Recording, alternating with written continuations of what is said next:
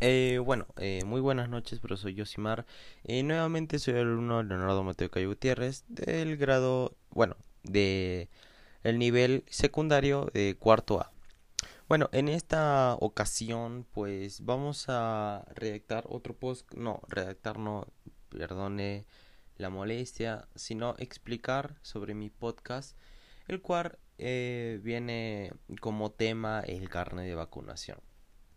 Bueno, eh, como dije mucho más antes, eh, bueno, en el anterior podcast, eh, en, esta, en esta travesía del podcast vamos a tratar de responder una serie de preguntas con la cual vamos a comenzar primero describiendo o bueno, explicando de qué trata mi tema ahorita en este momento.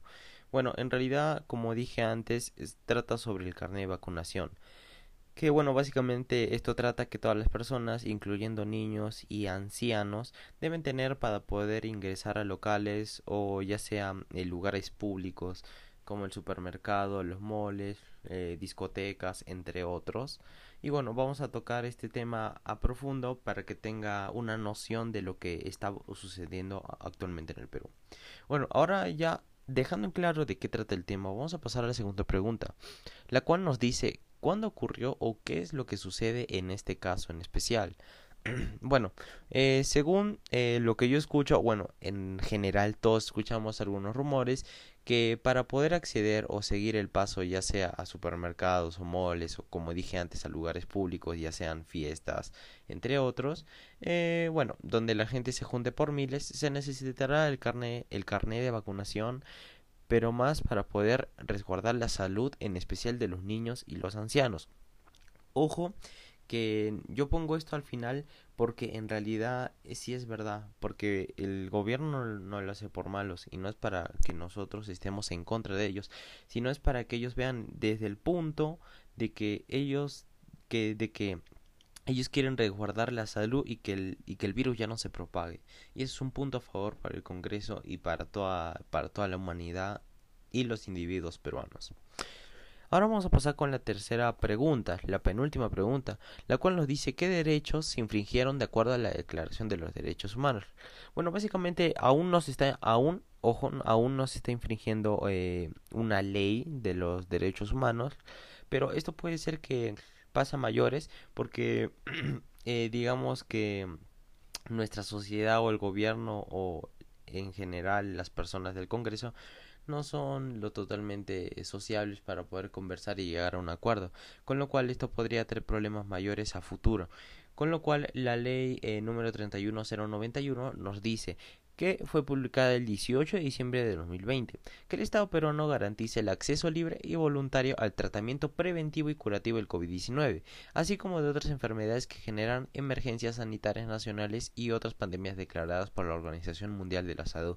En pocas palabras, eh, podemos decir que esta ley eh, implica que eh, los individuos peruanos pueden vacunarse eh, voluntariamente, o sea, nadie los tiene que obligar a hacer esto, aquello o lo otro. Así que eso es muy bueno. Así que no hay, que preocuparnos por ese tema, pero como dije, a futuro puede que salga el carnet de vacunación y eso pues impida el, el traslado de las personas a donde más quieren ir, ¿no? Eh, tal sean los moles o fiestas. Bueno, eh, como cuarto y último punto eh, nos dicen eh, ¿Qué opinas sobre ello? bueno, eh, a mí me parece una mala idea de poder tener el carnet de vacunación y se preguntarán por qué. Es como dije antes, ya que algunas personas eh, padecen de enfermedades y no se pueden vacunar por miedo a que la vacuna genere un adelanto de esta enfermedad.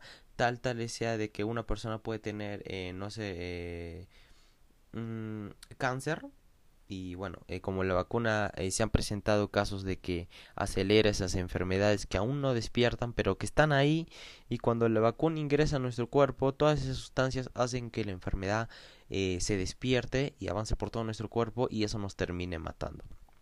Y bueno, por el simple hecho a, vacunarse, pero bueno, como dijimos antes según el artículo, no es obligatorio vacunarse debidamente avisado, con lo cual eh, eh, también podemos poner un ejemplo que mi mamá eh, sufre de, de, de una enfermedad, básicamente por lo cual ella no se puede vacunar y pues básicamente hay que dar una declaración jurada. Una declaración jurada es para poder explicar eh, nuestro estado, nuestro estado físico, bueno, cómo estamos eh, de salud y bueno, eso puede mm, también impedir algunos problemillas que puedan causar en un futuro. Bueno, muchísimas gracias, esto fue todo por mi parte y espero le haya sido de su agrado esta, este pequeño podcast, una pequeña, eh, una pequeña mm, eh, presentación de lo que viene a ser el carnet de vacunación. Muchísimas gracias, profesor eh, Yosimar. Espero verlo en una próxima. Adiós.